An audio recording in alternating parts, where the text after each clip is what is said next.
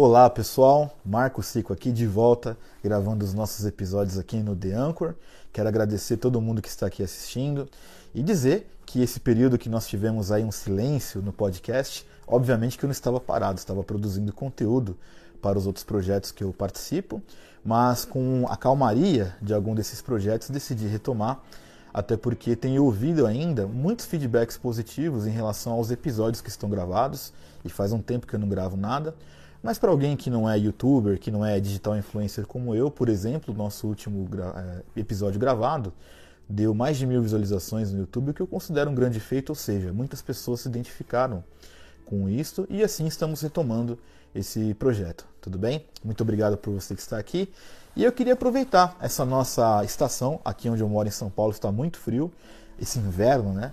Nós vamos falar um pouquinho, aproveitar a oportunidade dessa temperatura fria. Parece que as pessoas ficam mais sensíveis a ouvir mais coisas, a assistir, a ler mais, enfim.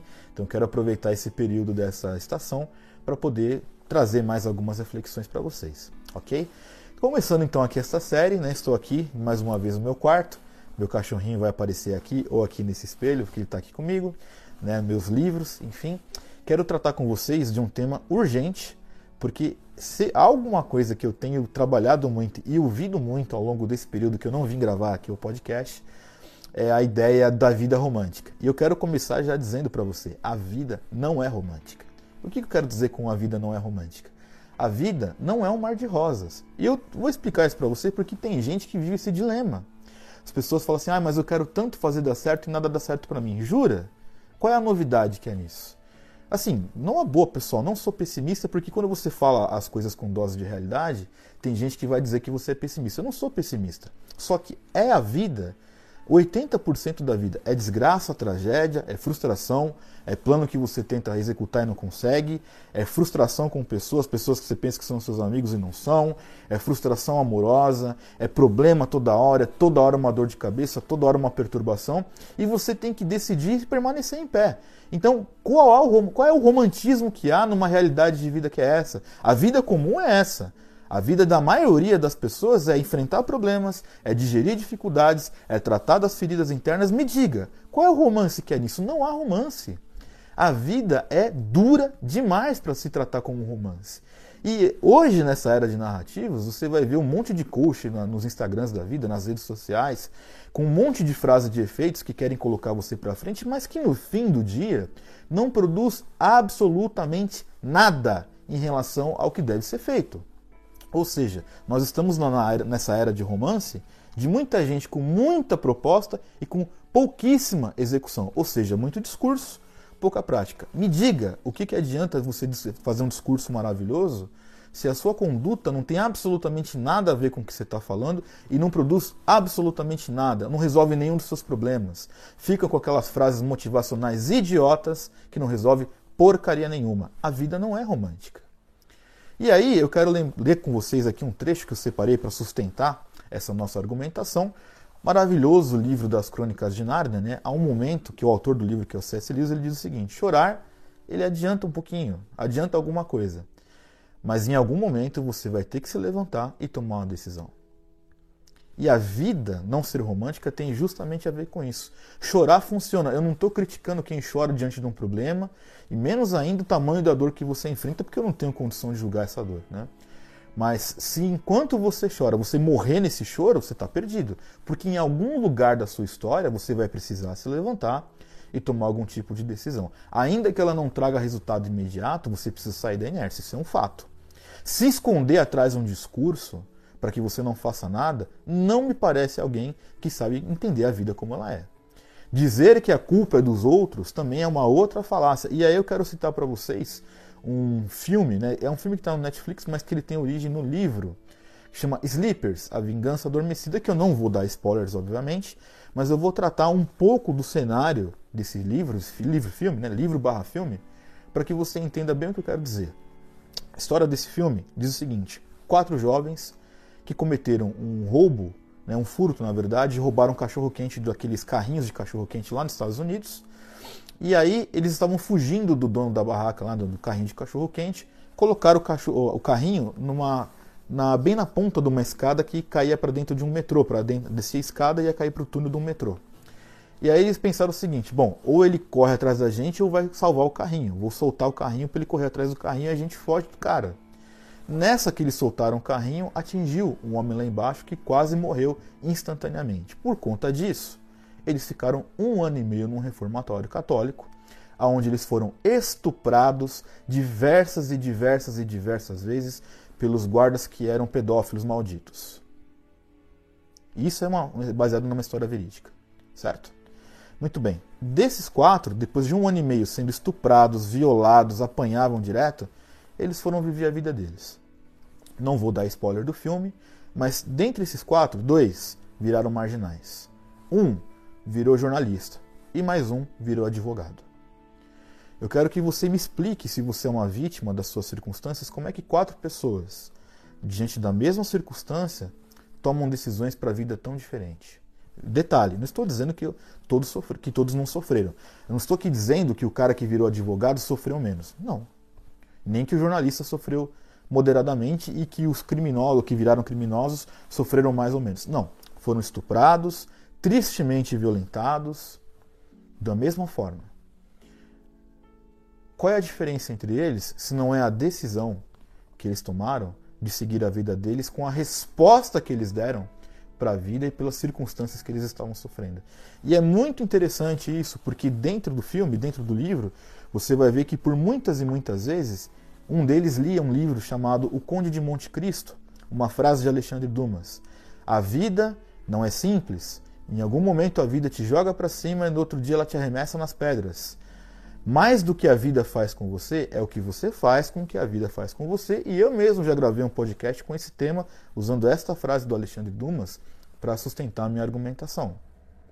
E eles usavam esse livro para que eles mantivessem a cabeça no lugar enquanto estivessem ali, porque ali era um período. Um período que não definiu a vida de nenhum deles, porque cada um tomou sobre si a sua responsabilidade para seguir em frente. Então, quando você terceiriza as más escolhas que você faz nos outros, você está sendo minimamente covarde. Desculpe ser franco assim. A vida não é romântica. E eu quero ser bem direto para te dizer isso, para que depois amanhã você não venha com uma conversa fiada e bem falaciosa, né? Ah, mas não me falaram isso. Eu estou te dizendo, e eu espero que você ouça, que não adianta você fugir em discursos, não adianta você usar os discursos como escudos, não adianta você colocar as circunstâncias como sendo as responsáveis das péssimas escolhas que você faz ou das suas omissões, da sua procrastinação, porque não é. A culpa é tua. E é justamente porque a culpa é tua é que a vida não é romântica. Porque se é um resumo muito básico da nossa vida, é no mínimo lidar com a somatória das escolhas que nós tomamos ou das nossas omissões, que também é uma escolha. Se omitir também é uma escolha. A vida não tem nada de romântico. A vida tem a ver com você seguir em frente mesmo diante do pior cenário possível. E seguir depois, imagine você agora falando ainda um pouco desse livro, né, dos Sleepers.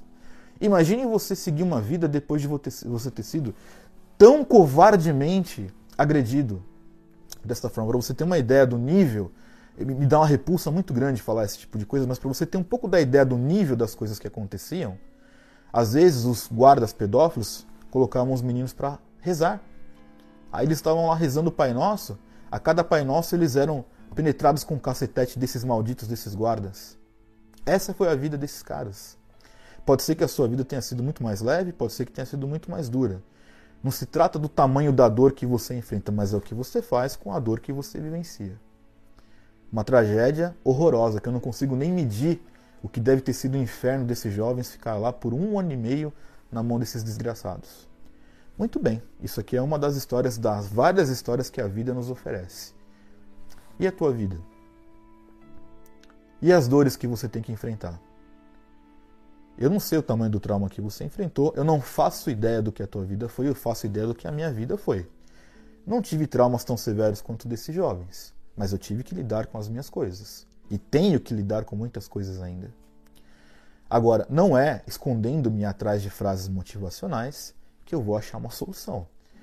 E eu posso até chorar de tristeza em algum dia ou outro por causa das dores que eu enfrento, mas em algum momento também tenho que me levantar e seguir em frente.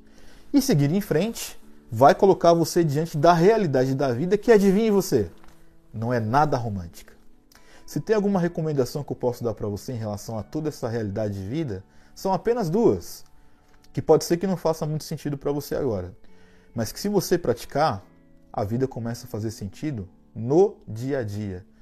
Isso é outro ponto que você precisa trabalhar. Não existem respostas fáceis nem imediatas para grandes problemas complexos, ok? Quais são as minhas duas recomendações? Trabalhe e ore. Você não precisa fazer nessa mesma sequência.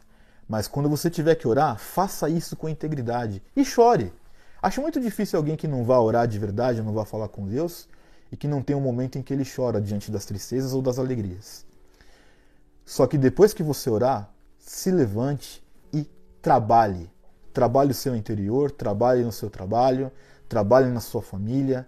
Trabalhar é servir, é fazer alguma coisa de útil. Faça alguma coisa de prático, saia do campo das teorias e trabalhe de alguma forma muito milagrosa, você vai ver que a vida ela não precisa ser romântica, mas ela pode ser milagrosa. Porque no dia a dia, quando você trabalha e você olha e você põe o seu foco nessas questões, você vai ver que de forma milagrosa as coisas começam a acontecer e de forma que você às vezes nem entenda como aconteceu. Mas esse é um caminho. E esse é um caminho que ele não vai ter fim, porque é até o fim da vida que nós vamos percorrer este caminho de resolver problemas, de viver bem, de buscar soluções, de resolver as nossas mazelas interiores, mas um bom caminho a ser traçado, oração e trabalho. Não se esqueça, uma vez eu fiz um podcast aqui e quero finalizar daquela famosa passagem né, de Alice e País das Maravilhas, onde Alice encontra o gato. Gato, para onde vai esse caminho? Né, mas para onde você quer ir? Eu não sei, qualquer caminho. Então, para quem não sabe para onde vai, qualquer caminho serve, não é isso? É isso que nós aprendemos. Inclusive tem essa mesma passagem lá no filme Matrix. Nós não queremos isso. Nós queremos saber exatamente para onde nós estamos indo. Só que para nós irmos para algum lugar, nós precisamos definir um caminho. O caminho que eu proponho, oração e trabalho. Depois você me conta se deu certo, porque nunca vi não dar certo, tá bem? Espero encontrar vocês na próxima reflexão. Aproveite para digerir essas duras palavras Aproveite esse inverno para que essa palavra tenha acolhimento dentro do seu coração. A gente se vê.